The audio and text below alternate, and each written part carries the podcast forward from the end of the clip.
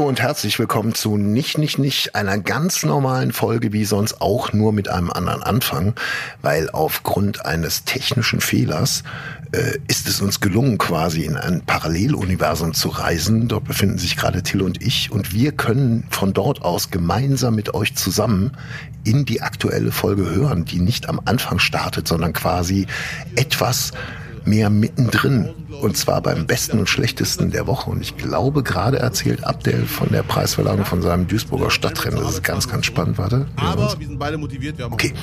Viel Spaß. Folge 119 startet jetzt. Nicht, nicht, nicht. Und ich möchte nächstes Jahr gerne 200 Kilometer knacken und da bin ich zuversichtlich, dass ich das schaffe. Wenn ich direkt einsteige und auch alle Tage mitmache. Plus dann als amtierender Europameister Deutschlands äh, und der Welt hier motiviert. Hast du gestern auch was bekommen? Äh, ja, jetzt wird's peinlich. Teilnahmeurkunde. Und, und ein Strauß Brokkoli. Nee, nein, das nicht. Aber eine Fahrradtasche. Eine Eine Fahrradtasche. Fahrrad. Ja, Hinten, für hinten? ja, ja richtig. Nice. Hab mich echt gefreut, weil ich überlege seit Wochen mir eine zu holen. Äh, weil immer ein Rucksack ist auch ein bisschen albern. Äh, Fahrradtasche ist, ist großartig. Es ist wirklich großartig. Ja. Also ich fahre ja auch hier viel jetzt mittlerweile und äh, wenn du das äh, einfach früher immer an den Lenker gemacht hast, Ja. also äh, ist überhaupt Wahnsinn, dass man heute noch lebt. Diese, diese Aktion mit, mit Einkaufstaschen am Lenker, links ein bisschen schwerer als Ja, rechts, ja. Gegensteuer mit dem Gewicht und so. Ja. Irre. Nee, gut, eine Fahrradtasche. Hat aber vermutlich jeder gekriegt, ne? Ich hoffe es ganz stark. Ich, ich, äh, es waren gar gar nicht so viele gestern bei der Siegerehrung. Wir waren ungefähr 20 Leute. Äh, die, die drei Gewinner und die Rest, Die anderen waren noch auf dem Weg. Nein, die anderen und die äh, und ein paar wurden ausgelost und so weiter und so fort. Ausgeladen. Der Bürgermeister war am Start. Der Veranstalter, der Projektleiter und so, das war schön. Cool. Ja, Bürgermeister ist auch ein cooler Job. Vielleicht ist das ja noch was für dich. OB, äh, unwahrscheinlich. Oberbürgermeister von Duisburg. Doch, das wird schon passen. Ja. Okay. Jetzt so, so in, in 10, 15 Jahren. Sowas. Ja. Machst du den Volker Pispers und sagst, äh, ist mir alles äh, nicht mehr anspruchsvoll genug, ich werde jetzt Bürgermeister. Ich werde jetzt Duisburg retten. Ja. In jeder Hinsicht, auch fußballerisch. Mann, Mann, Mann. Ja, Aber gut. Aber äh, bis wir das zum Besten der Woche machen, äh, dauert ja noch ein bisschen. Ja, guter Hinweis. Das war für mich, wie gesagt, das Beste der Woche, weil es war echt eine coole Atmosphäre und das Projekt wurde abgeschlossen und es gab leckeren Kaffee. Da freut er sich. Und bei dir? Oh, Beste der Woche war gestern ganz simpel. Manchmal, manchmal sind es ja die kleinen Dinger. Ähm, ich folge einigen Angelseiten. Ne? So äh, Angelgruppen auf Facebook, bei Twitter äh, und bei Instagram und so. Und da hat einer tatsächlich ein, eine richtig geile Idee gehabt. Ähm, wenn ich am Meer angel, Ja. schaffe ich es bei unter guten Bedingungen, die Angel, sagen wir, 60, 80 Meter, den Köder 60, 80 Meter rauszuwerfen mit den großen Angeln. Ne? Boah. Profis gehen vielleicht sogar noch weiter oder so. Das ist schon, das ist, das ist relativ weit. Im Idealfall, wenn man sich wünschen könnte, wäre es natürlich viel geiler, wenn man den Köder 200 Meter rauswerfen könnte. Ja. Und jetzt ist da einfach einer hingegangen und hat eine Drohne genommen, da den Köder dran gemacht Ja. mit dem Haken und der Schnur quasi und lässt das Ding einfach auf beliebige Länge, so weit wie es reicht, aus Meer hinausfliegen. Dort öffnet sich dann quasi äh, eine Zange. Ja. Der Köder kann abfallen, runtergehen. Und der hat gefangen wie ein Weltmeister. Alles Boah, das ist aber echt krass. das, oh, das wäre jetzt mal so, so ein Traum für mich. Aber die haben halt auch alle die Kohle. Die haben das ja wahrscheinlich ein paar Mal probiert und dann ist, ist ja auch manche Drohne einfach nicht wiedergekommen. Ja, ja. Aber dieser Gedanke, dass man da mal 100 Meter mehr mit schaffen könnte, ist natürlich sehr verführerisch. So. Auf jeden Fall. Auf jeden Fall. Mein erster Gedanke ist direkt, wie wäre es mit einer Taube, das zu probieren? Ich muss mal gerade telefonieren. Das ist eine gute Idee. Warte. Ja, sehr gut. Zwei Minuten später. Ja, Taube ist bestellt. Sehr gut. Die Ködertaube, weil die eigentlich ist es ja man kann die Taube ja direkt als Köder nehmen. das hat mir der das hat mir der Kollege gerade erklärt. Danke Abdel. Ja, Ja. beste der Woche für mich auf jeden Fall. Das ist echt eine geile Sache. Äh, Meine, meine erste Frage als Laie war, diese 60 bis 80 Meter, die man schafft, Ja. schafft man die nur mit Kraft oder ist es nur diese Vorrichtung, die Technik? Technik, Technik, Route natürlich. Ja, also gut. äh, in, in Be Beschreibung steht drin, dass äh, werfen Sie die Route, also diese, diese Bewegung nach vorne, als ob Sie sie brechen wollten. Ja, okay. Also ne, die ist so, als ob sie wirklich Gewalt ausüben. Ähm, was man immer unterschätzt dabei, du hast da hinten Blei dran von 150, 160 Gramm. Ja. Wenn das durch die Luft fliegt, das ist äh, äh, A, gefährlich, weil tödlich, hundertprozentig tödlich. Und ähm, ja, man muss es schon können. Also so ein bisschen, äh, dass es in eine Richtung geht, äh, sollte man schon beherrschen, was also oft verreist man auch, äh, Anfänger haben immer das Problem, dass die nicht weit, sondern hoch fliegt. Also die kriegen das Ding in die Luft, da sagst du, wow. Ja. So hoch habe ich noch nie einen Blei fliegen sehen. Aber das kommt dann halt auch an selber Stelle wieder runter. Ja, ja, ja. Ne? Ja.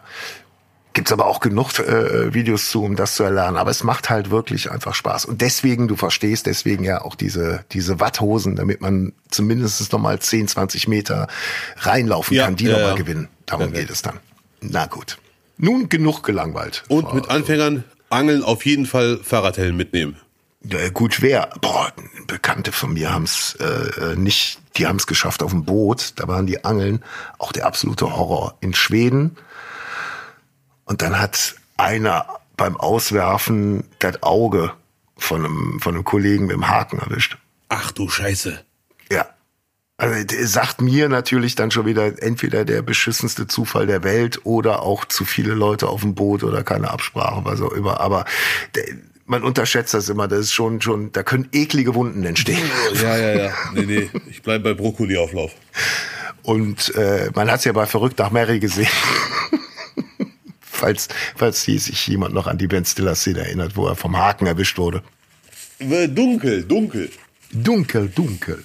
Verrückt nach Mary, damit verbinde ich die Geschichte, die ich hier schon mal erzählt habe. Unser Jugendzentrumsleiter damals sagte, echt lustiger Film hier, ne? Ja. Und irgendwann kam er nach, nach, nach einer Stunde oder so und wir alle voll gelangweilt gucken den Film. Und kam schon die Stelle mit dem Hund. Und die kam schon, die fanden wir alle unlustig. Okay. Wieso, ja, wieso? Das ist die lustigste Stelle im ganzen Film. Dann dachten wir, ach du Scheiße. Ernsthaft, ihr fandet Verrückt nach Mary nicht lustig? Als 15-Jährige, oder der ist ja sehr alt, der Film. Ernsthaft nicht? Mit 15 findet man den nicht lustig? Oder wir waren im Gangster-Trip, wir wollten Blood in, Blood out gucken, kann auch sein. Das, das kann ich mir eher vorstellen. Ja, ja, Weil offen gehen. der war, ich kann mich noch erinnern, der war zu der Zeit wirklich mal wieder so ein Film, wo man sagt, boah, der kommt ja so von der Gagdichte her schon, schon stark an nackte Kanone Ja. Dran. Okay. Das war, äh, da, damals ist der deswegen so, so aufgefallen, weil der halt so eine unfassbare Gagdichte hatte. Ja. Müsste man heute auch noch mal gucken, ob Ja. der so, ob der so lupenrein durchgeht mittlerweile. Äh, Werde ich auf jeden Fall machen. Ach, bei uns in der Parallelwelt hat man einen anderen Geschmack. Aber äh, guter Hinweis, Ja. ich werde den Film echt nochmal reinziehen, weil ich weiß, dass sehr viele von diesem Film schwärmen, unter anderem Lutz. Und Ah. da muss doch was dran sein. yes. Ja. So, äh, ihr merkt, wir zögern das Schlechteste der Woche immer weiter raus, aber da müssen wir jetzt rein. Durch. Ab der bitte. Das Schlechteste der Woche ist natürlich wie letzte Woche der Israel-Palästina-Konflikt, darf man ja gar nicht mehr sagen, nachvollziehbarerweise. Krieg, es ist ja schon Krieg. Und das ist auf jeden Fall das Schlechteste der Woche. Und wie so oft bei vielen, vielen Konflikten und Kriegen und Themen auf, der, auf dem Planeten Erde, ist das Problem an sich, der Krieg an sich, also das Hauptthema an sich schon schlimm genug. Aber was daraus sich herauskristallisiert in Deutschland für Themen und Fragen, Ja. macht das Ganze noch schlimmer. Ja. Und es ist, glaube ich, auch, also jetzt nur für mich gesprochen, äh, für mich angenehmer, über, über die äh, Auswirkungen und Reaktionen zu sprechen, als über den Konflikt selber, weil da gibt es, da gibt es nicht wirklich viel äh, äh, Schlaues beizutragen. Und dafür sind Fachleute da. Aber das, was äh, äh, jetzt aktuell passiert äh, in, in Hinsicht auf Demonstrationen, wie schätzt man das ein, gehört es mit zur Demokratie? Äh, darüber äh, würde ich mich gern mit dir unterhalten. Ach du Schande, da, da, da sollte man auch ein Fachmann sein eigentlich. Also nach meiner persönlichen Meinung, Demo ist ja ein großes Thema zum Beispiel. Naja gut, aber guck mal, Demonstrationen kommen aus dem Volk und sind auch an uns gerichtet. Also äh, das ist ja nur wirklich das, wo wir in der Demokratie auch angesprochen sind. Und Ja, da kann ja, man ja. sich dann schon zu äußern. Ja, ja. Äh, ja, das auf jeden Fall. Natürlich kann man eine Meinung haben und, und da würde ich auch nie im Leben jemanden irgendwie kritisieren, wenn er mal eine Meinung hat, die nicht ganz äh, konform mit dem Recht ist, weil es ist immer noch ein Rechtsgebiet, wo man Ahnung haben sollte. Es ja, wird auch in Jura-Vorlesungen intensiv besprochen, Versammlungsfreiheit und so weiter. Und na, na, meine Meinung ist eigentlich relativ schnell erklärt. Eine Demo verbieten ist schon eine Ansage. Geht wirklich nur mit den mit ganz krassen, nachvollziehbaren Voraussetzungen rechtlich sehr schwer durchzusetzen. Auf der anderen Seite, ich würde eine Demo nicht verbieten, kann aber aktuell fast schon nachvollziehen, wenn man sagt, nee, nehmen wir lieber die Luft raus, weil viel zu viele Emotionen und es passiert leider viel zu viel. Also bei einer Fridays for Future Demo zum Beispiel hat man die Älteren werden sich erinnern, hat man die Gewissheit fast schon, dass keiner die kapern wird. Das, das was draufsteht, das passiert auch. Bei einer äh, Palästina-Demo für Palästina, die finde ich überhaupt nicht schlimm, ehrlich gesagt. Palästina ist keine verbotene Fahne. Die, nach meiner Meinung darf man die auch äh, zeigen. Aber leider gibt es viel zu viele Menschen, die solche Demos für sich vereinnahmen. Und da hat man gar keine Kontrolle über antisemitische Parolen, Beleidigungen von Menschen, Menschen angreifen wenn die Polizei sagt, nee, können wir leider nicht für Sicherheit gewährleisten, dann kann ich es nachvollziehen, wenn man sagt, nee, dann nehmen wir die Luft raus. Mhm. Das ist so meine äh, Meinung. Aber ich weiß, dass es rechtlich wahrscheinlich sehr oft gar nicht durchgesetzt werden kann, weil es ein sehr hohes Gut ist, die Versammlungsfreiheit.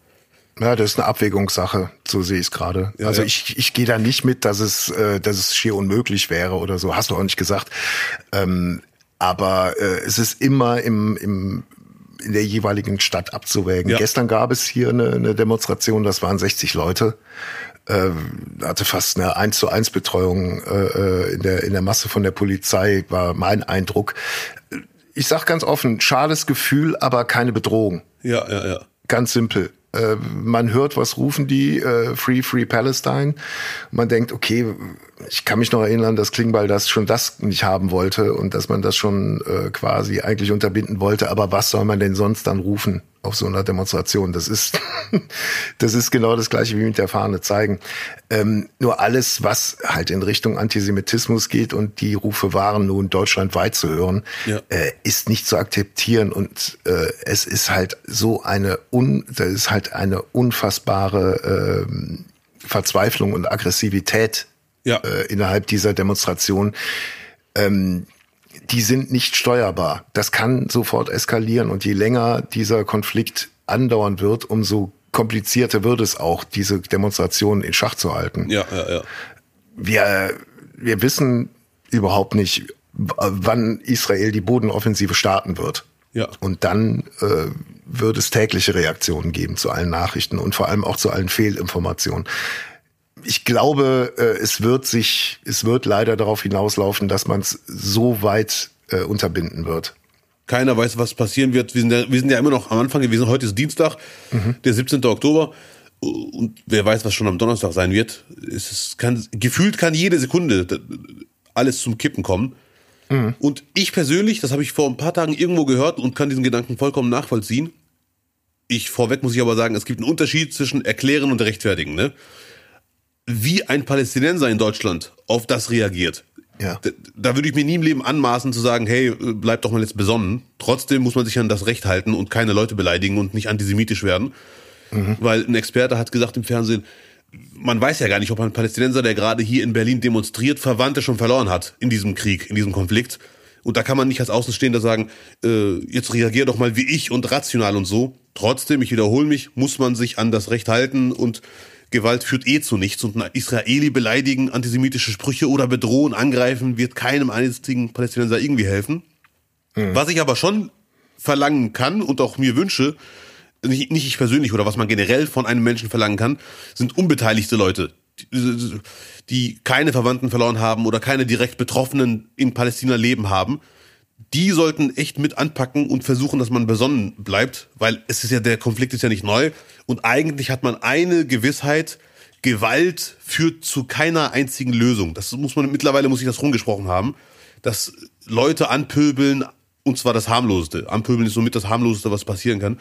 Hm. Leute angreifen, Leute bedrohen, Davidsterne an Wände schmieren, wird nichts lösen. Ich, ich frage mich wirklich, warum man das noch nicht begriffen hat. Das ist wirklich weiß ich nicht. Ja, es ist weitreichender, weil äh, es muss auch äh, jedem klar sein, in welchem Land er sich befindet und welches Verhältnis Deutschland zum Antisemitismus hat und welche Aufgabe aus der äh, geschichtlichen Verpflichtung äh, äh, daraus entstanden ist. Und dass es eine Nulltoleranz ja, bei Antisemitismus ja, ja. geben muss, egal aus welcher Richtung er kommt, links oder rechts das wird äh, ein ganz, ganz äh, entscheidender Punkt sein. Und das äh, gilt es auch äh, für die für die Demonstrierenden äh, äh, zu begreifen. In welchem Land befinde ich mich? Und das gilt genauso mit mit Sympathiebekundungen für die Demonstrierenden im Internet.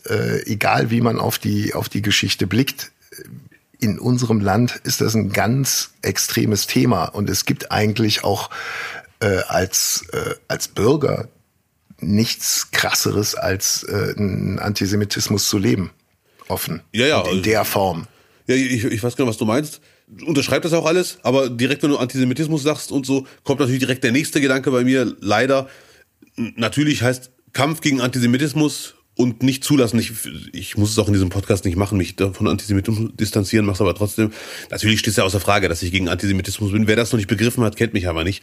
Aber ich bin auch der, der Meinung, man kann das auch nicht mit, ich habe irgendwo ein Statement gehört, äh, dass man jetzt auf gar keinen Fall, das hört man immer wieder, nicht nur von einer Person, das hört man eigentlich immer wieder, wir in Deutschland dürfen Israel nicht belehren, jetzt. So, wenn es um Verhältnismäßigkeit geht und gegen Angriffsmaßnahmen, Verteidigungsmaßnahmen, dürfen wir überhaupt nichts sagen. So, ne? Das finde ich leider komplett komisch, den Gedanken. Hm. Natürlich ist Deutschland, Israel nach den USA der Hauptverbündete, ist Deutschland wenn nicht sogar auf einer Stufe mit den USA. Und natürlich ist Antisemitismus zu verurteilen und überhaupt nicht erst zuzulassen, aber spricht überhaupt nichts dagegen zu sagen, der israelischen Regierung Verhältnismäßigkeit beim, bei der Verteidigung. Das ist, ich finde diese Schnappatmung immer komisch, dass man direkt sagt, ja, kein Aber, es gibt aber jetzt aber kein Aber. Das ist ja kein Aber. Ja, ja, es war immer auch im, im, äh, im Zusammenhang, äh, äh, an welchem Tag nach diesen Anschlägen man diesen Gedanken vorbringt. Das war, das ist immer mitgeschwungen. Äh, ich gebe dir insofern auch recht, diese Schnappatmung äh, ist ja in vielen Bereichen so, dass man den Leuten einfach unterstellt, sie könnten bestimmte Gedankengänge nicht abstrahieren. Ja, ja, aber es hört man leider immer noch, auch jetzt noch. Und, und wo ich mir denke, wann denn sonst, wenn nicht jetzt? Der, die Verteidigung fängt ja jetzt an, Israels. Also die läuft ja schon und die Bodenoffensive startet demnächst, wenn nicht schon gestartet bei Ausstrahlung des Podcasts. Ja. Und sogar Biden, der Hauptverbündete Israels, sagt das, sagt humanitäre Sachen beachten, humanitäres Völkerrecht, Zivilisten äh, berücksichtigen und so. Das sagen eigentlich die Hauptverbündeten Israels sagen das. Mhm. Und da kommt irgend so ein deutscher Robert, der sich Sorgen macht nachvollziehbarerweise und unterstellt mir Antisemitismus, was ich schon sehr unverschämt finde, mhm. nur weil ich sage, die, und jetzt äh, darf man nicht vergessen, Israels Regierung sind definitiv keine Friedenstauben. Also Netanyahu ist ganz weit rechts außen. Und wenn man, wenn man sich bei dem keine Sorgen macht, ob der verhältnismäßig vorangeht, hat man den Knall nicht gehört. Der Konflikt könnte nicht, nicht krasser sein, weil beide, weil beide Seiten sich einfach die komplette Auslöschung wünschen sowohl die Hamas als auch äh, der Rückschlag der israelischen Regierung äh, äh, beinhaltet die Auslöschung der Hamas. Ja, ja, ja, ja. Also äh, wir reden wirklich von einem äh, von einem Ding, dass beide sich äh, äh, ähm, vor der Aufgabe sehen, ähm, das Gleiche zu machen, was mit Nazi-Deutschland passiert ist. Ja, ich, also ein, ein, eine Kollateralvernichtung. Ja. Und ich persönlich finde, die Debatten in USA und England sind ein bisschen weiter als in Deutschland. Weil in USA und England hatte sich irgendwie der Gedanke durchgesetzt, dass nicht jede Kritik an der israelischen Regierung Antisemitismus ist. Übertrieben formuliert. Ist in Deutschland auch nicht so. Aber leider, also, dass ich mir jetzt immer noch im Internet anhören muss, du Antisemit, finde ich wirklich unverschämt. Also, weil ich definitiv überhaupt nicht irgendwelche Gedanken äußere, weil ich weiß ja, wie ich denke. Und ich weiß auch, zu sagen, ich hoffe, Israels Regierung wird die Verhältnismäßigkeit beachten. Das ist ein ganz banaler Satz. Das ist wirklich, also Demokratie und Rechtsstaat sind nichts für Weichspüler. Das ist ein ganz normaler Gedanke für einen Rechtsstaat. Und ich wiederhole mich, bei Netanyahu an der Spitze Israels darf man sich unbedingt, sollte man sich sogar Sorgen machen, ob er verhältnismäßig vorangehen wird, weil er ist definitiv Ultranationalist und ganz weit rechts außen. Mhm. Wenn man sich da keine Sorgen macht, wann sonst? Und es hat nichts damit zu tun, dass man sagt, Israel darf sich nicht verteidigen. Das ist ja, ganz anderer Gedanke. Israel kämpft ums Überleben in der gesamten ja. Region. Ja, ja. Die, äh, äh, die Aggression von allen Staaten drumherum ist ja nur äh, mehr als spürbar. Ja. Und, ja, ja. seit Jahren Thema. Also die Perspektive Israels ist äh, äh, brutal. Ja, ja, definitiv, da sind wir einer Meinung. Also es, es ja. gibt definitiv ein unzulässiges Aber, und das finde ich leider sehr ekelhaft. Ein, das unzulässige Aber ist, wenn man sagt, der Angriff am 7. Oktober durch die Hamas war menschenverachtend, war ein Massaker und so weiter und so fort. Wenn dann jemand ankommt mit, aber vergesst doch die Zeit vorher nicht. Das finde ich unverschämt und das geht auf gar keinen Fall. Das ist ein unzulässiges Aber, weil, ich weiß gar nicht, warum man immer noch darüber nachdenkt, die ganze Besatzungsthematik, Siedlungspolitik rechtfertigt überhaupt nicht diesen Angriff am 7. Oktober. Das war ein Angriff auf Zivilisten, barbarisch, animalisch, menschenverachtend. Das kann man gar nicht genug verurteilen. Der war so in der Form, was jetzt da passiert ist, einfach nur vom Außen drauf geblickt, ist es mehr als klar, dass da jetzt äh, Tatsachen geschaffen werden müssen. Eine größere äh, Kriegserklärung, eine größere Provokation kannst du gar nicht machen. Ja. Als das, was da passiert ist. Äh, mehr als verstörend, dass der höchste Sicherheitsapparat der Welt in dem Moment so durchlässig war. Das ist auch ein großes Thema übrigens. Dass es äh, äh, mehr als fraglich ist und das ist kein Aufruf zu einer Verschwörungstheorie. Ja. Das wird auch bei Markus Lanz äh, äh, in der Talkshow besprochen, wie, wie, wie unwahrscheinlich es sein kann, genau diesen Zeitpunkt äh, zu erwischen.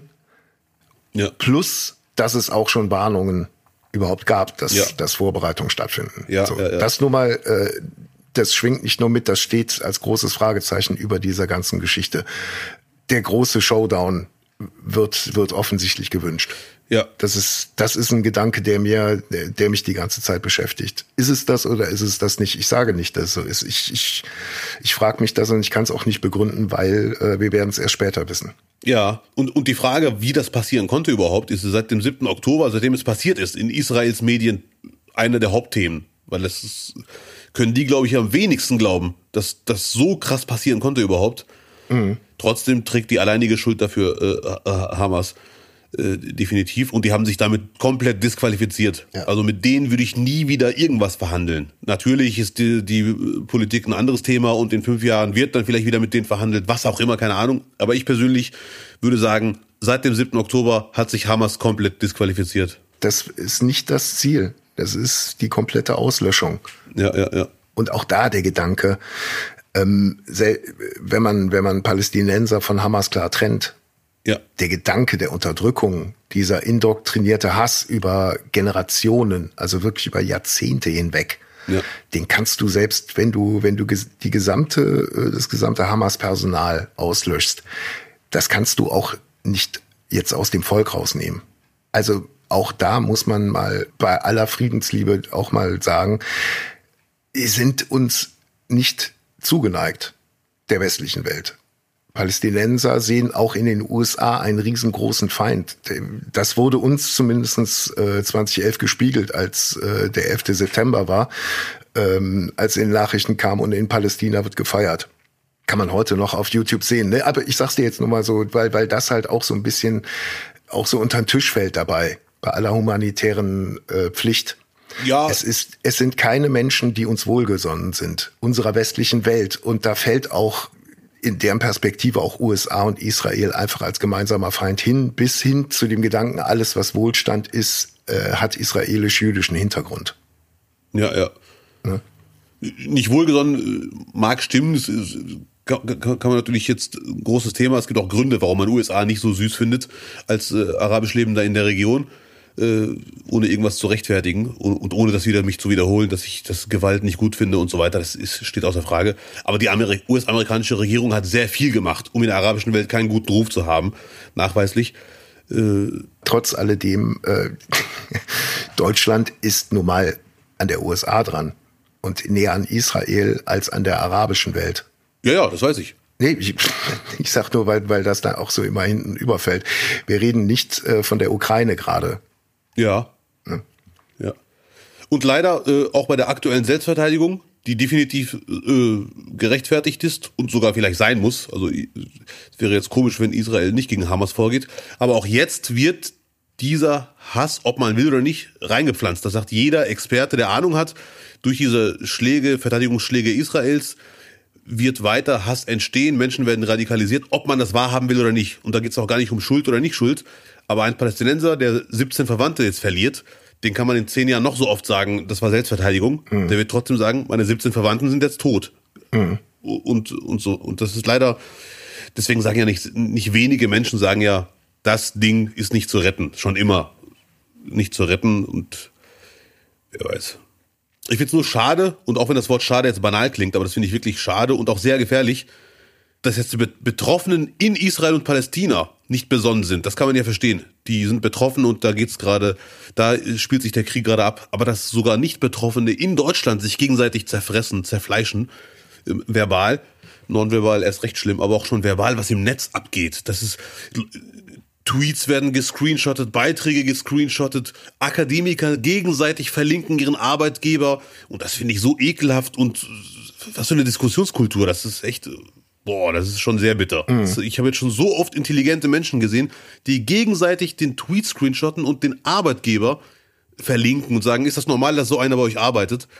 Und das finde ich so lächerlich, ehrlich gesagt. Das, ei, ei, ei.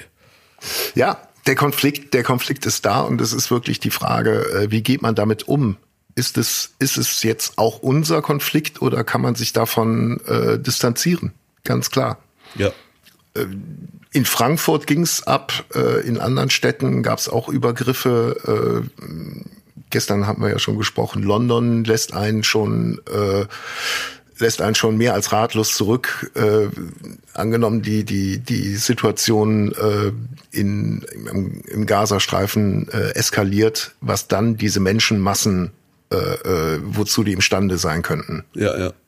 Gestern äh, und gab's diesen, äh, diesen Doppelanschlag in, in Brüssel zum IS hat er sich bekannt, äh, das sind halt auch alles Themen, die jetzt, äh, wenn wir wieder irgendwie den Bogen zurück zu, zu Deutschland kriegen wollen, ähm, die Leute wieder komplett verunsichern wird. Und da sind wir dann auch wieder beim Rechtsdrall, da sind wir dann auch wieder bei den letzten Wahlen, äh, wo offensichtlich die Leute dann doch die Migration massiv beschäftigt hat und von der SPD äh, in Form von Esken wird's einfach weggewischt. Nein, da, da, das, das hat keinen Faktor gespielt in der äh, Rechtfertigungsrede von äh, Faeser nach der verlorenen Wahl äh, kam das Thema auch überhaupt nicht zur Sprache. Also ja, ja. wir wir wir äh, leben noch den Luxus, bestimmte Themen einfach nicht klar äh, anzusprechen. Ja. Und das, was äh, gerade an Demonstrationen passiert, natürlich auch die Potenzierung durch, äh, durch Online-Dienste wie X, äh, äh, das muss angegangen werden. Es wird gerade äh, angegangen, aber ist der Zeitpunkt zu spät? Kriegt man das denn jetzt überhaupt noch hin? Und wie hätte Faser das eigentlich gemacht, wenn sie die Wahl gewonnen hätte in Doppelfunktion? Das ist die Frage. Das ist wahrscheinlich gar nicht. Also ich, ich will ihr nicht zu nahe treten, aber ich hätte ihr das ist nichts, aber gut. Das ist, ich darf jetzt mal. Also aktuell äh, hat die noch nicht mal Zeit äh, zu schlafen. Ja. ja. Und äh, da ist jetzt auch die Frage, inwiefern ist diese Frau tatsächlich auch für die Situation die richtige Innenministerin? Aber äh, nicht nur Phaser, auch wenn ich sehe, äh, wie lange es dauert, bis deutsche Staatsbürger aus dem Kriegsgebiet rausgeflogen werden, während andere Staaten, während Polen schon 1500 Leute rausgeholt hat, rechtfertigt sich Baerbock damit, dass sie erstmal zwei Schulklassen da aus der äh, rausholen musste. Äh, die restlichen 1000 äh, deutschen Staatsbürger, die in Israel jetzt noch sind, nach, nach fünf, sechs Tagen, da sind auch nach wie vor Kinder dabei. Ja. Das, das war einfach eine Kackbegründung. Ich fand das auch und, komisch. Und äh, nach, äh, nach Pistorius wäre nach drei Tagen wären genug Flugzeuge da gewesen, die dann hin und zurück fliegen. Mhm. Ja, ja. Das habe ich auch nicht verstanden. Ich habe da null Ahnung von dem Bereich, aber ich ja. Fakt ist unterm Strich, es muss schneller gehen. Das war schon sehr peinlich. Und vielleicht sogar sehr gefährlich. Ja, und Fakt ist auch, äh, für die Zeiten, da, da hätte natürlich jede, da wäre jede Regierung, jede Vorgängerregierung ins Schwimmen gekommen. Nur äh, für das Rookie-Stadel ist es schon eine richtig äh, schwierige Herausforderung. Ja, ja, ja, definitiv. Der Besuch von Baerbock in Israel, äh, den, den würde ich niemals ins Lächerliche ziehen oder äh, den irgendwie abwerten wollen hatte ich gestern auch schon gesagt, äh, die Rede will man weder schreiben noch vortragen müssen, als sie äh, da auch mit, mit Betroffenen äh, an einem Tisch saß bei einer Pressekonferenz, ja. die, wo die Kinder halt entführt wurden. Ähm, trotz alledem, meine Empfindung, mit bei, bei allem Respekt auch vor dem Amt, das ist einfach alles, glaube ich, einfach ein, ein Stiefel zu groß gerade. Ja, ich weiß genau, ich, ich teile da genau deine Ansicht. Das ist, das Und in Zukunft auch. Ne? Ja, ich, würde ja implizieren, gerade nee, es wird besser. Ja, wer weiß. Also ist natürlich ein sehr harter Moment, äh, sich dazu zu äußern, wie du schon sagtest, weder schreiben noch halten müssen, will man so eine Rede. Ja. Und auch den Anlass will man nicht. Inhaltlich fand ich die gar nicht äh, schlecht, hast du auch nicht gesagt, ich weiß. Nee. Es war halt das, was man sagen soll und sie wirkte auch sehr angefasst und so. Ich dachte, die fällt in Ohnmacht. Das ist mein, glaube ich, so der, der Punkt, was, was mich da so aufregt. Äh, da sitzt niemand, wo ich dann das Gefühl habe, okay, das, das läuft jetzt glatt und mal sehen, was für Worte äh, gefunden werden und worauf es hinausläuft. Ja, was man so bei, bei gestandenen Politikerinnen oder Politikern, äh, die die Generation davor immer hatte. Der wird immer die richtigen Worte finden. Ja. Ein Genscher zum Beispiel. Ähm, äh, nee. Okay, sorry, ich habe dich unterbrochen. Ja. Nee, alles gut. Ich, ich habe jetzt auch keine Zeittafel. Ich weiß gar nicht, ob Genscher länger Zeit hatte, bis sowas Schlimmes passiert ist, wo man so. Ja gut, guck mal, Genscher hat sich als Geisel angeboten, als 1972 bei den Olympischen Spielen Ja. die äh, Palästinenser auf die äh, äh, jüdischen Sportler Ja, die ja. Attentate verübt haben. Also das ist ein anderes Kaliber. Und äh, auch zu den Geiseln. Gut, ich werde jetzt 50. Ich habe vielleicht dann äh, endlich mal eine längere Range, worauf ich zurückblicken kann. Und es war ganz, ganz sicher so, dass noch bis in die 90er Jahre, wenn nicht sogar noch äh, viel länger, wenn deutsche Geiseln genommen wurden in Mogadischu, was weiß ich irgendwie, die wurden mit Bildern kommuniziert, wenn die in den Nachrichten auftauchten. Und es war auch immer Thema, wie, was ist mit den deutschen Geiseln, bla bla bla, egal ob es denen schlecht oder gut ging. Das war immer äh, ein ganz wichtiges Thema das ist jetzt irgendwie, da sind jetzt so viele äh, Geiseln, da- das ist dann, keine Ahnung, ob es irgendwie auch zum, zum eigenen Schutz der Regierung quasi nicht so hart thematisiert wird, weil äh, denen die Hände gebunden sind, weil die diplomatisch da im Moment nichts machen können. Keine Ahnung, aber es, es wundert mich doch sehr. Also sowohl, dass man äh, so lange warten muss, bis man rausgeflogen wird als, als deutscher Staatsbürger und auch, dass wenn egal, auch wenn es doppelte Staatsbürgerschaft wäre, ähm, dass diese, dass diese Geiseln keine Gesichter und Namen bekommen in den in den großen Medien. Ja, ja. Also das mit den mit den rausfliegen habe ich auch nicht verstanden, wie gesagt, dass man über die Geiseln nicht nicht wirklich spricht und ihnen in Anführungszeichen äh, Namen und Gesichter gibt und wie geht's ihnen gerade, kann für mich als Laie äh, zwei Gründe haben. Grund eins, man hat null Kontakt zu denen, was was ja auch gesagt wurde, kein direkter Kontakt zu den Geiseln besteht gerade. Und vielleicht Grund zwei, man will die Sache klein halten, während man im Hintergrund 5000 Prozent gibt. Weil ich kann mir vorstellen, sobald man die in Anführungszeichen präsentiert und irgendwelche Hammers-Leute das sehen, Ist der Druck noch größer, dann sind sie, dann, dann kann man mit denen noch mehr drohen. Ja, ja, ja. Das kann, das, das kann, das kann stimmen. theoretisch. Wobei äh, die Bedrohung, der die jetzt ausgesetzt äh, sind, die wird nicht geringer. Ja, ja, leider. Also, das will man sich auch nicht vorstellen. Echt sehr, sehr schlimme Situation. Ja. Was mich die letzten Tage auch so umtreibt, ist, äh, es, wo, es haben sich zig Leute immer wieder mit Händen und Füßen gegen die Hufeisentheorie gewehrt. Ja. die besagt, rechter Extremismus ist genauso schlimm wie linker Ex- Extremismus, stimmt nicht, weil Rechte viel grausamer sind oder die Ansichten viel krasser. So, und diejenigen, die als Deutsche jetzt auch bei antisemitischen Parolen mitgrölen und mitmarschieren, die schließen in Hu diese Hufeisentheorie gerade. Den Gedanken hatte ich. Ja, ja, ja. Das ist eine Entwicklung, muss man, muss man sich halt äh, tatsächlich überlegen, wozu man da selber auch wirklich sich bekennt. Ja. Und noch so ein Gedanke, der mir irgendwie die ganze Zeit durch den Kopf geht, ist auch das Thema Anti-Islamismus, Islamismusfeindlichkeit, die, die natürlich hundertprozentig spürbar ist. Äh, Ich glaube, war, war Mickey Beisenherz, der schrieb, äh, und wieder dieses Gefühl, dass man sich jeden äh, Mann irgendwie anguckt, na was bist du für einer? Dass dieses Scannen wieder, dieses ungewollte Scannen, wie nach dem 11. ja. September, ne? ähm, dass das wieder anfängt. Ich glaube, Stand heute, dass dass man sich da nicht zurücklehnen kann als als äh, äh, als Moslem, Migrant, wie auch immer äh, und sagen kann, da habe ich nichts mit zu tun, das ist nicht mein Ding. Ich glaube, dass gerade der Schaden, der durch diesen Anti-Islamismus äh, entsteht, dass man, dass man da schon eine Verpflichtung hat und dass der dem Zusammenleben hier in Deutschland massiv schadet. Auch das Rüberbringen von Konflikten auf die Straße bei uns, dass dieser Konflikt bei uns auf der Straße ausgetragen wird, das wird so massiv spalten und ich glaube einfach, dass es da auch eine, eine Zusammenarbeit auch von, von Leuten wie dir, jetzt nur mal so als Beispiel, geben muss, dass man sich da nicht komplett ausschließt, sondern auch den Mund aufmacht. Ne? Und auch diese Frage, ich bin die ganze Zeit hier von wegen deutscher Staatsbürger und Staatsbürgerschaft, aber darum geht es ja gerade auch in diesen Tagen. Ne? ne die, die Bürgerpflicht. Wem fühle ich mich äh, äh, verpflichtet?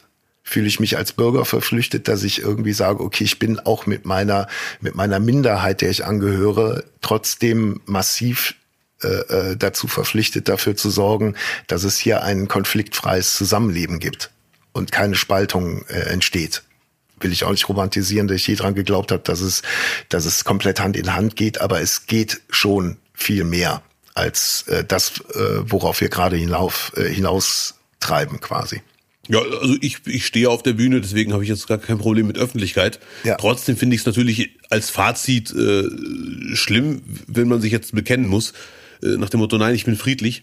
Auf der anderen Seite hat man ja gesehen, leider, dass am 7. Oktober Menschen auf die Straße gingen nach diesem Anschlag der Hamas und das gefeiert haben mit Kekse verteilen und Baklava verteilen, was ich wirklich abscheulich finde. Prominente Fußballer bis hin zu Benjamin, die, äh, die sich da pro äußern. Es kommt darauf an was. Also Fußballer dürfen sich pro Palästina äußern, das ist nicht schlimm. Es kommt mhm. immer aufs Timing an und wie man es meint. Ja, das Timing ist noch nicht so weit und vor allem, man kann, finde ich, diese Abspaltung, nee, das hat nichts mit, mit Antisemitismus zu tun, wenn ich, wenn ich für Palästina bin. Das ist irgendwie jetzt auch äh, äh, massiv angekratzt, dass man da noch differenzieren kann nach dem, was jetzt gerade passiert und gut geheißen wird. Ja, ja, nee, das würde ich so. Sorry, das ist, das, das hat, das ist auch ein Glaubenskrieg. Es tut mir leid, das äh, mal klar zu sagen, das krieg ich nicht im Moment äh, äh, auseinanderdividiert. Ja, das dass das alles nichts mit Islam zu tun haben soll. Nee, es ist ein ganz klarer Glaubenskrieg und es gibt brutal viele die sich. Ja, es mag ja sein, aber trotzdem darf ein Fußballer pro Palästina sein und, und äh, er muss nicht sagen, aber ich bin nicht Antisemit. Weil Palästina ist eine Fahne, die ist nicht verboten, das ist ein, egal ob man das als Land anerkennt oder nicht. Und man kann Free Palestine, das sagen sogar Experten, die mit Islam nichts zu tun haben, kann alles heißen. Free Palestine kann heißen, Israel muss weg. Ja, aber da gibt es im Moment irgendwie keine zweite Meinung, dass man da sich schön bunt alles reininterpretieren kann und dass es dann an einem selber liegt. Es geht darum, was gerade auch passiert. Also wenn jemand pro Palästina schreibt, sagen Experten zum Beispiel, Free Palestine kann heißen, Israel muss weg, das wäre antisemitisch. Free Palestine kann aber auch heißen Zwei-Staaten-Lösung. Dass Palästina von der Besetzung befreit wird und von der Siedlungspolitik, das wäre dann überhaupt nicht antisemitisch und so weiter und so fort. Und man kann nicht von einem Fußballprofi oder von wem auch immer erwarten, sobald du pro Palästina bist, musst du aber klarstellen, dass du kein Antisemit bist. Das finde ich einfach unlogisch. In der jetzigen finde ich in diesen Tagen doch nachvollziehbar logisch. Ja, kann sein, wenn man jetzt direkt Antisemitismus unterstellt, nur weil man pro Palästina ist, dann muss man sich selber fragen, warum man das denkt. Ich kann ja nicht Man unterstützt damit also man muss auch da mal nicht sagen, dass Benzema nur Free Palestine geschrieben hat. Ich würde nie im Leben für Benzema meine Hand ins Feuer legen, weil ich den privat nicht kenne. Ich rede jetzt nur allgemein.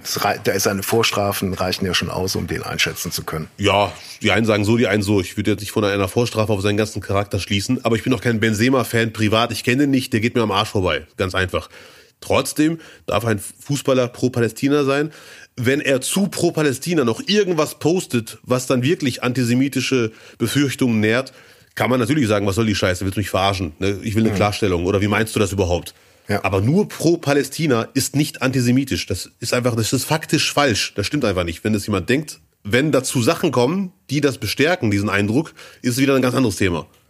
Und ich, äh, wie gesagt, äh, was ich auch am Anfang sagen wollte, Leider, weil nach dem 7. Oktober Menschen in Berlin Kekse verteilt haben und Baklava, und was ich nach wie vor abscheulich finde und bis heute nicht weiß, wie man auf diesen dummen Gedanken kommen kann, das überhaupt zu machen. Das ist nämlich nicht nur gegen diese Staatsräson Israel und Deutschland, gegen westliche Sichtweisen, das ist sogar absolut antimuslimisch. Das, das, also das stört mich mehr als dich, weil alle Gründe, warum es dich stört, die sind bei mir auch da. Plus es ist noch antimuslimisch, dass man den Tod von Zivilisten draußen feiert. Das geht nicht in meinen Schädel rein. Ja, aber der, der, der Protest genau in dem Moment auf der Straße, das ist jetzt ein bisschen hochgegriffen, was ich jetzt sage, ne? Ja. Aber äh, wenn jemand da Süßigkeiten verteilt, dann was hält denn dann einen Muslim davon ab zu sagen, ey, das ist nicht in Ordnung, was du hier machst. Hau ab. Ja, da sind wir einer Meinung. Die, also ich, ich glaube, die, nee, nee, aber genau diesen, diesen, diesen, diese Reaktion, die wird nicht kommen und die, die wird so vermisst. Das ist, glaube ich, eher so der, der Punkt. Ne? Ja, das wollte ich ja mhm. gerade sagen. Weil am 7. Oktober das gefeiert wurde, dieser Anschlag, ist es wiederum berechtigt von einem Nicht-Moslem oder nachvollziehbar, berechtigt ist ein anderes Thema, nachvollziehbar zu erwarten, warum gibt es keine Distanzierung? Mhm. Weil die, die es draußen feiern, haben für Öffentlichkeit gesorgt. Dann ist es Aufgabe der Muslime zu sagen, wollt ihr mich verarschen? Das hat mit Islam nichts zu tun. Ne? Das hat auch mit mhm. Distanzieren nichts zu tun. Man muss aber aufpassen, dass die Religion nicht, nicht von Moslems in den Dreck gezogen wird. Also wenn man sagt, ich will nicht als Terrorist dastehen. Also für, mhm. für mich war das überhaupt nicht nachvollziehbar, warum die Verbände, selbst wenn man sagt, muslimische Privatpersonen müssen sich nicht äußern, mhm. warum die Verbände nicht sofort, da muss man auch gar nicht lange überlegen, warum sie nicht sofort veröffentlichen Statement, den Tod von Zivilisten mit Keksen feiern, ist absolut unislamisch und verurteilen wir in jeder Form. Das ist, da muss man auch gar kein Treffen organisieren und wir reden mal, wie wir reagieren. Das ist für mich eindeutig, dass das nicht geht. Ja es geht hier dann auch bei unserer Perspektive darum, um das Zusammenleben ja. und nicht um irgendwelche Reaktionen in der in, in Parallelgesellschaften. Es geht darum, wie kriegt man das Ding zusammen über die Bühne. Ja, ja, ja. Also ähm, andere kriegen es nicht hin, äh, sich jetzt so auszutauschen wie wir beide, ja, ja, weil ja. die Fronten komplett verhärtet sind und so. Und äh, wenn dieser Podcast vielleicht eine Aufgabe äh, hat, dann ist es vielleicht tatsächlich auch exemplarisch zu zeigen, guck mal, selbst die schwimmen hilflos da oder siehst du, die haben auch nicht die Lösung. Aber es wird sich zumindest ausgetauscht und wir sind beide danach immer noch äh, beste Freunde. Feierabend. Ja, ja, ich, ich weiß genau, was du meinst. Hm? Und, und das ist leider ein sehr guter Gedanke. Man sollte nicht immer Angst haben, was Falsches zu sagen in seiner Überforderung. Also es gibt Menschen, die bewusst Sachen sagen, die gar nicht gehen, aber wenn man überfordert ist und was Falsches sagt und nach einem Gespräch sagt, nee, das sehe ich jetzt doch so, danke für diesen Hinweis. Mhm. Man sollte da keine Angst haben vor Fettnäpfchen, solange man friedlich Sachen anspricht Gut, äh, äh, gibt aber auch Beispiele von Prominenten, wo man sagt, okay, die Überforderung ist in dem Moment, äh, äh, findet da statt, wo man sich selber glaubt, in der Position zu befinden, die Leute zu belehren. Ja, ja. Weil äh, wir, glaube ich, wir, wir äh, schütten ja eher unsere, unsere großen Fragezeichen hier aus. Ähm, äh, versuchen dabei so ein bisschen lösungsorientiert für uns äh, das äh, aufzuschlüsseln. Ja. Aber äh, wer kann sich jetzt anmaßen, da jetzt Urteile zu fällen oder die, die Leute zu maßregeln. Das machen ja noch nicht mal Fachleute. Will damit sagen, auch äh, die Reaktion in unserer, äh, in unserer weißen Gesellschaft äh, ist, ist natürlich katastrophal. Ja, ich weiß, was du meinst. Über, überfordert sind alle. Ich kann nur hoffen, ja. dass Menschen, es reicht ja schon, wenn die Betroffenen in Lebensgefahr sind, in Israel und Palästina. Das reicht ja schon. Ja. Das ist ja schon schlimm genug. Und da würde ich mir wünschen, in Deutschland und dem Rest der Welt, auch dem Rest der Welt Europa, dass nicht irgendein jüdischer Mitbürger Angst haben muss und nicht in die Schule geht. Das finde ich einfach katastrophal, dass das, dass das passiert. Dass ja. Menschen sagen, bleib mal heute lieber zu Hause. Das ist ein, da fehlen mir die Worte, ehrlich gesagt. Und da wünsche ich mir von muslimischen, nicht nur von Verbänden, sondern auch von Moscheen, dass die ganz klar auf den Tisch hauen und sagen, lasst die Menschen in Ruhe. Ganz einfach. Lasst die Menschen in Ruhe und hört auf, Leute anzupöbeln, anzugreifen. Bei aller Verzweiflung, die man hier und da verstehen kann. Mhm. Darum geht's gar nicht. Es geht nur darum, dass in Deutschland soll man einfach die Leute in Ruhe lassen.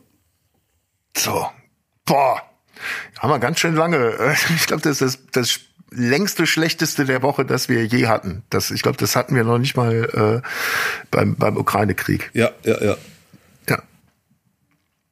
So. Das war das Beste und auch das Schlechteste der Woche. Durchatmen. Gibt es denn bei den aktuellen Themen, Lutz, die einen wirklich schlaflose Nächte bereiten, irgendetwas in der Politik, was irgendwie für eine Auszeit sorgen kann? Ja, Olaf Scholz da, da bin ich relaxed, wenn, der, wenn ich den sehe, der, der, der beruhigt mich einfach, weil er so in sich ruht. Der, der, der gibt an das Gefühl, dass ihn das alles gar nicht so richtig tangiert. Äh, weil? Nein, ist gelogen. Nein, ist, ist gelogen. Ja. Nein. Äh, den, den eindeutigen Beweis, dass bei Olaf Scholz im Moment verdammt viel in der Birne rattert, äh, hat man bekommen, als man ihn gesehen hat äh, beim Gipfeltreffen in Tirana. Da war äh, äh um den EU-Beitritt von Westbalkanstaaten war Treffen. Und er hat den roten Teppich. Man muss äh, vielleicht so den roten Teppich äh, beschreiben. Man konnte rechts auf den roten Teppich gehen. Der war links äh, beschränkt mit ähm, mit so Absperrbändern, äh, äh, nicht, ja. nicht äh, Flatterbändern, sondern die dieses edle, äh, äh diese edlen roten Taus, die so eine Absperrung. Ja, und ja, dieser rote Teppich führte ins Gebäude. Und Olaf Scholz kam von rechts. Ja, ich ahne es. Guckt so vor sich hin und geht, überquert den roten Teppich einfach nur von der Seite, von der Breite her. Also zwei Meter und steigt dann auch noch über dieses Absperrband einfach drüber Ach, in Gedanken und wird, ihm wird, immer dazu gerufen, Herr Scholz. Und du siehst, ach so, ja, da vorne geht's rein. Und dann ist er auf dem Teppich. Und ich glaube, äh, das war sehr, sehr, sehr, sehr bezeichnend dafür, dass der gerade komplett ganz andere Sachen im Kopf hat. Ja, definitiv. Oder so viel um die Ohren hat, dass er sich genau auf dem Weg äh, vor, auf dem roten Teppich noch gerade in Gedanken auf das Treffen vorbereitet. Ja, ja, ja. Krass. Das ist aber sehr, sehr lustig. Wie aus einer Komödie. Ich sehe es, ich sehe es gerade. Es ist leider sehr, sehr lustig. Ja, ja, so, so auf, auf, auf rechts Twitter würde man sagen, hier Beweis, NPC. Ja, ja, ja. Ach du Schande. Nee, der wirkt da wirklich sehr teilnahmslos. Nach dem Motto, was soll das hier? Ich will hier, ich will hier durch. Nee, auch die, einfach die, da, so, da gehe ich halt über dieses Band drüber. Ja. Das ist so, das ist so verwirrend. Ja, ja, ja. Das ist leider sehr lustig. Ich muss nur funktionieren. Also bei Boris Jelzin, das war so sein Boris Jelzin-Moment. Eigentlich hat Boris Jelzin solche Klopper früher gebracht. Der wäre ja wahrscheinlich Limbo tanzen drunter durch. Bei Limbo muss ich immer an Markus Lanz denken. Wir wetten das, aber ist lange Geschichte. Machen wir eine Spezialfolge. Bitte. Also die, die Zeit ist jetzt auch mal vergessen, bitte. Ja, okay.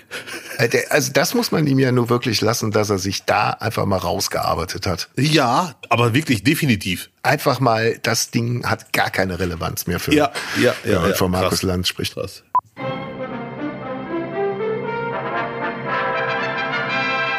And now for something completely different. Ich habe Megan geguckt, äh, einen Horrorfilm. Ich habe dir den Trailer geschickt. Es geht um eine KI-Puppe quasi, eine eine sowas wie Chucky die Mörderpuppe, Ja. aber äh, halt ein Spielzeug, was extra dazu angelegt ist, um äh, traumatisierte Kinder zu trösten, um Freund darzustellen. Ja. Und der geht auch gut ab. Was mit KI alles möglich ist. Ich will nicht zu viel verraten, aber es ist, äh, wer auf Puppenmetzeln steht, der kommt voll auf seine Kosten bei Megan. Kurze Frage, ist ein Horrorfilm anscheinend. Ist ein ne? Horrorfilm auf jeden Fall. Direkt ja. die zweite Frage, ist das ein guter Horrorfilm oder ein schlechter? Also wer auf Chucky und sowas steht und die 80er äh, Horrorfilme mag, der wird da auf jeden Fall auf seine Kosten kommen. Ja. Bin ich mir ganz sicher. Ähm, ich hatte jetzt auch noch mal die Theorie, weil es mir wieder in letzter Zeit so aufgefallen ist, dass so viele Kinder immer in Horror- oder in Actionfilmen mitspielen. Wir haben es ja auch äh, hier schon tausendmal erwähnt, Liam Neeson, und wo, wo überall immer die Tochter oder der Sohn dann gerettet werden muss. Ja. Und ich glaube, ich habe eventuell eine Begründung. Okay, jetzt kommt's. Ist auch nicht lustig, aber ich könnte es mir vorstellen, dass man äh, im Zuge von MeToo damals gesagt hat, äh, Frauen als Opf in Opferrolle immer wieder als äh, äh, als das bedrohte Opfer. Das ist ein Stereotyp, den wollen wir nicht mehr bedienen. Ah, Und okay. Deswegen ist man einfach dazu übergegangen zu sagen, ja gut, Kinder sind immer bedroht, da können wir jetzt jahrelang machen. Plus vielleicht sogar noch der Gedanke dahinter, äh, dass man mit einem Kinderstar, so wie man es äh, schon mit Leonardo DiCaprio oder mit äh, äh, irgendwelchen anderen Leuten, mit denen sie äh, äh, Britney Spears hatte, dass man die über Jahre aufbauen kann, binden kann, wie beim Sport quasi. Ab der Jugend kann man die schon mit Verträgen knebeln. Ja, ja, ja, dass okay, man okay, ein okay. Leben lang melken. Der feuchte Traum eines jeden Produzenten. Ja, äh, aber leider sind Kinderstars oft mit 17, 18 durch und werden dann doch keine großen Schauspieler mehr. Nicht jeder ist wie Mikula Kalkin. Ich, Ja. Och, der Adil Nelke. Shihi war auch so einer. Auch so. Ach, na bitte. Das war, das war unser Mikula Kalkin beim FC. Nein, nein. Er war, er hat gesund gelebt. Das kann man ihm nicht sagen. So. Er war nur nicht bei der Sache. Aber er hat, er, er war ein, ein, von der Ernährung her ein, äh, ein Esser. Ein Sportler, Esser. Ja. Essender Sportler. Schade. Gut. Da, nur so meine Ausführungen, das könnte ich mir vorstellen, dass, dass es daran liegt. Äh, mir trotzdem, wenn du, wenn du Kinder hast, dann ist es halt einfach nur belastend, so Filme zu gucken. Weil du ja auf jedes Genöle äh, äh, biologisch anspringst. Ah, okay. Ach du Schande. Dann Ja, ist dann, ne?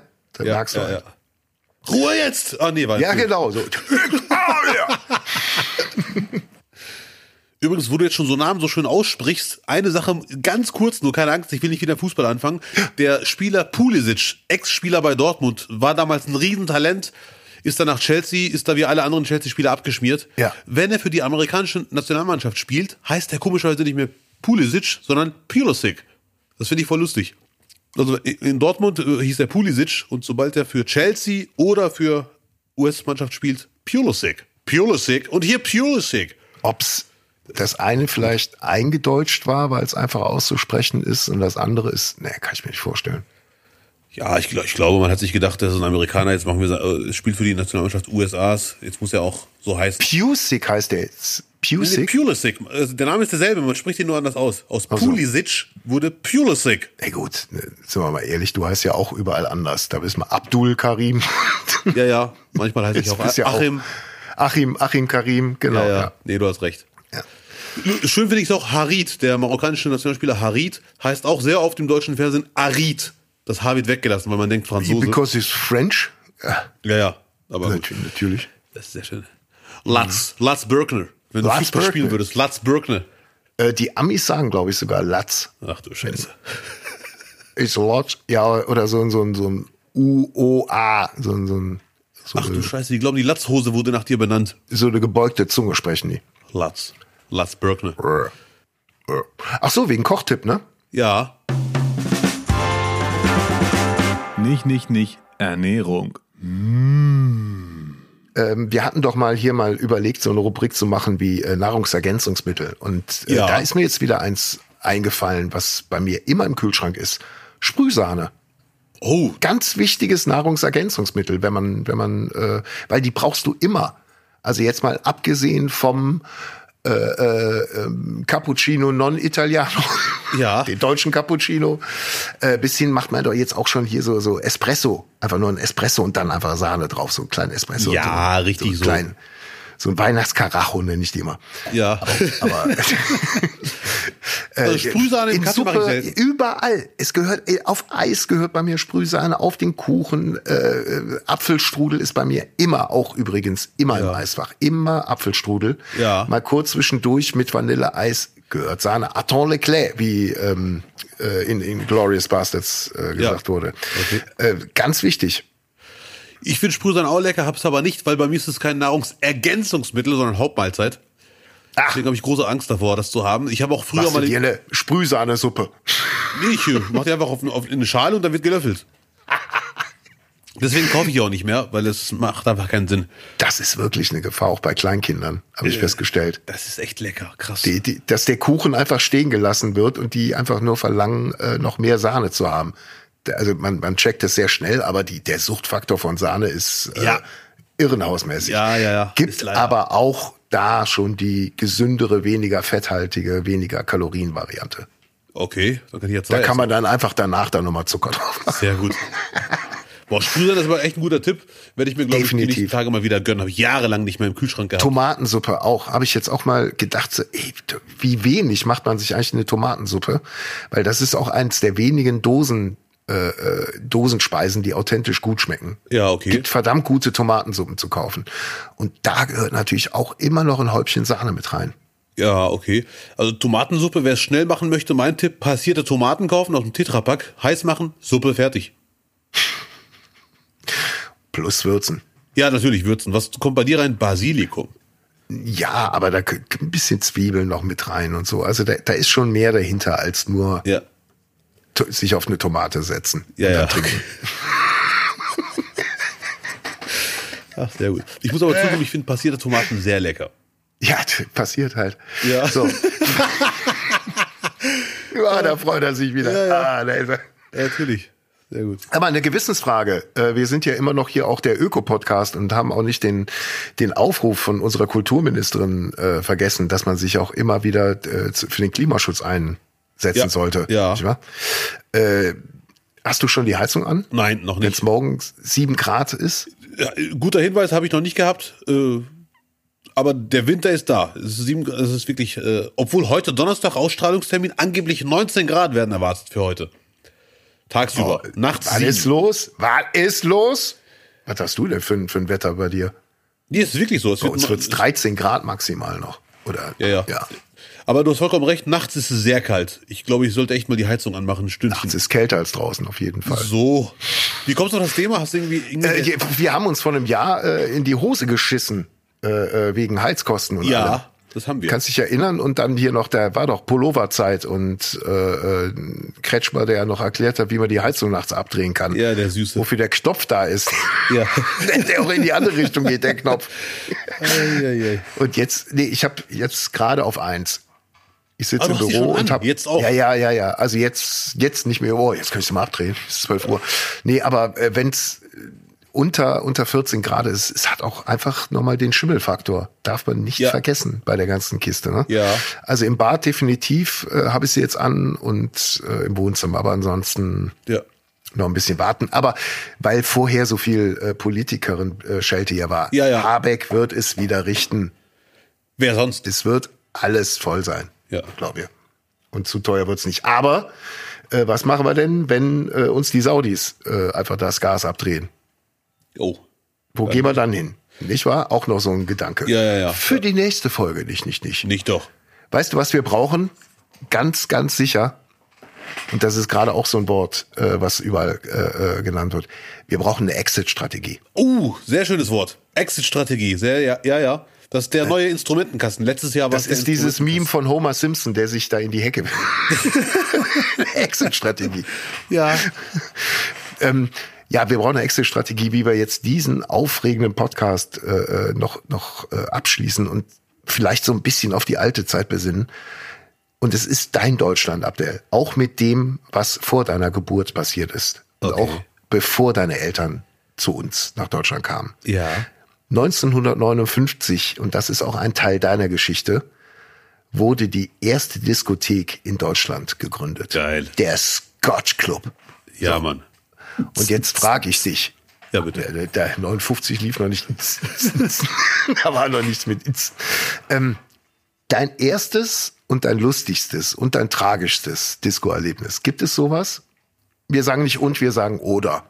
Oh, ah, okay, oder. Ja. Nee, ich ich habe mal eine Abfuhr bekommen von einem Türsteher, die fand ich sehr süß. Ich, hab gar nicht, ich war gar nicht so auf den Clubs, ehrlich gesagt. Das hat mich nie Mhm. so wirklich interessiert. Aber einmal war ich ganz frech, wollte ich mit einem Freund in den Club. Und da hat der Türsteher gesagt, ihr kommt hier nicht rein. Und dann wollte uns aber eine Abfuhr nett geben. Weißt du, wie die war? Wie? Wieso, wie, wieso kommen wir denn nicht rein? Der so, ihr seid einfach zu bereit. Breit im Sinne äh, zu, zu besoffen Nee, oder nee, einfach zu breit, zu groß und zu stämmig. Der hat keinen Bock, sich noch anstrengen zu müssen. Was auch immer. Auf jeden Fall hat er gelogen. Der Freund von mir war zwar durchtrainiert, ich aber nicht. Aber der dachte sich, wenn ich den beiden ein Kompliment gebe, dann gehen die und freuen sich, machen eine Nacht in McDonalds mit Milchshake, aber freuen sich dabei die ganze Zeit. Ihr seid zu bereit. Geht. Gut, dann gehen wir jetzt eine Woche nicht trainieren und dann lässt du uns rein. Das fand ich leider äh, rückblickend sehr lustig. Sweet. Aber wir waren, jetzt tu doch nicht so, als ob du, wir waren doch auch schon zusammen in der Disco früher. Wann, wann das denn nach, nach einer Show oder was? Ach nee, das, das war Table Dance, Entschuldigung. Der war aber beruflich. Ja, ja, natürlich. Ja, ja. Damals. gut. Ja. Der ist aber auch schon wieder 20 Jahre her. Ja, Richtig, Abdel, das ist 20 Jahre her. 22 sogar. 22, Ja, so. ja. Das war vor meinem ersten Auftritt. Ganz andere Welt. Ja. Ganz andere Welt, Freunde. Spaß. So. Äh, vielleicht noch, noch äh, jetzt wirklich zum Abschluss, damit wir wirklich mit guter Stimmung rausgehen und was vor allem einfach mal eine Alternative zu all diesen ganzen schrecklichen Bildern im Internet bieten. Ähm, wir haben noch zwei, zwei wirklich geile Tipps für, für Instagram-Leute, für TikTok-Stars, äh, denen ihr mal folgen konntet. Ja. Der eine ist Rex Papi. Ich weiß nicht, ob ich ihn richtig ausspreche. Äh, ein kanadischer Instagram-Star, der nichts anderes macht, als zu gucken, wo ist eine Schlange vorm Supermarkt oder vor einem Amt oder sonst wo in Kenia. Und dann stellt er sich, lässt sein Handy laufen, filmt sich dabei, wie er immer mal kurz, ohne eine Miene zu verziehen, den Arm um Wartende legt und kurz in die Kamera nimmt. Und die Reaktion der Leute mitnimmt. Es ist, ohne Scheiß, ich habe die einen Clip gesehen, direkt gedacht, das ist die Abtell-Aktion schlechthin. Genau das wäre dein Ding. Genau diesen Schmerz, den die Leute spüren, wenn sie nicht wissen, was will dieser Dude von mir, warum legt er den Arm um mich, warum reagiert der gar nicht, warum guckt er nur sich selber im Handy an. Das ist ja das Geil, der guckt die Typen ja noch nicht mal an und Ja, nickt ja. dann irgendwann einfach und geht weiter. Ja. Und die Reaktionen sind Bombe, weil du hast irgendwie alles dabei. Du hast die, die Leute, die komplett irritiert sind und einfach nur hoffen, dass es jetzt vorbei ist, die klaustrophobisch krampfen. Ja. Aber auch irgendwelche, die sich einfach direkt wegdrehen oder die, die dann auch zuerst so, hey, what the fuck? Und dann aber einfach diesem, dieser Reaktion erlegen sind, ja gut, dann muss ich halt auch lächeln. Ja, ja, ja. Es ist brutal Es lustig. ist leider wirklich sehr lustig. Danke fürs Schicken. Ich, ich kannte den nicht. Ist leider Ja, sehr lustig. Rex Papi werden wir verlinken. Und das, äh, der nächste äh, Instagram-Star äh, führt uns nach Indien. Es ist Dolly Chaiwala. Ich hoffe, So. ich habe den Namen richtig ausgesprochen. Es ist ein indischer äh, Straßenverkäufer, der äh, an, an seinem Stand mit unfassbar Stil und Dievenhaftigkeit Ja. seinen Tee zubereitet, den Leuten Zigaretten anbietet und äh, Cash abkassiert. So, das ist, äh, wie es jeder andere auch machen würde. Aber wie er es macht, ist einfach sensationell. Er selber sagt von sich, es hat so ein bisschen was von Jack Sparrow, was damit einfließt. Ja. Und das stimmt auch. Wobei er nicht diese angetütelte Art hat, aber er hat äh, irgendwas Piratenmäßiges hat er schon. Dieser absolute Hungerhaken. Ein Ja. total dünnes Kerlchen, mega gestylt, geile Friese. Schon fast ein bisschen misogyn. Äh, erinnert ein bisschen an die, an die beiden Brüder hier aus dem Osten. Wie heißen sie? Von Heidi Klum, die beiden. Ah, von Tokyo Hotel, die, die Genau, beiden Boys, genau. die jetzt bei Genau. Voice of Germany rumlungern. Ja, die Fernsehpreisgewinner. Ja, Ähm, äh, genau, der- so ein bisschen davon hat er. Auf jeden Fall ist der, äh, der irgendwo auch tough bei der ganzen Nummer. Ne? Also er macht einen ja, der, der wirkt auch immer, Körperspannung ist auf jeden Fall da. definitiv. Also allein äh, und äh, ein bisschen Homoerotik spielt auch mit drin, weil in den Tee kommt auch Sahne und diese diese die, Sahnebeutel in, äh, in Indien sind halt einfach, das ist kein, kein fester Karton, sondern einfach so eine Plastiktüte, wo das drin ist. Dann schneidet er ein Zipfelchen ab und lässt es so im hohen Bogen in den Topf reingleiten. Es ist Kunst. Ja, äh, aber es, ach komm, guckt's euch selber an. Ja, So. macht das. Es ist war definitiv auch ein Highlight für mich. Nicht ganz so Highlight wie Rex Papi, aber auch sehr, sehr gut anzugucken.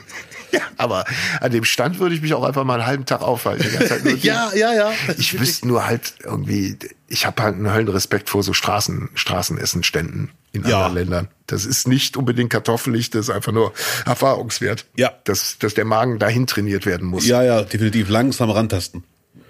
So sieht das aus. Aber das war jetzt mal eine andere Folge mal wieder.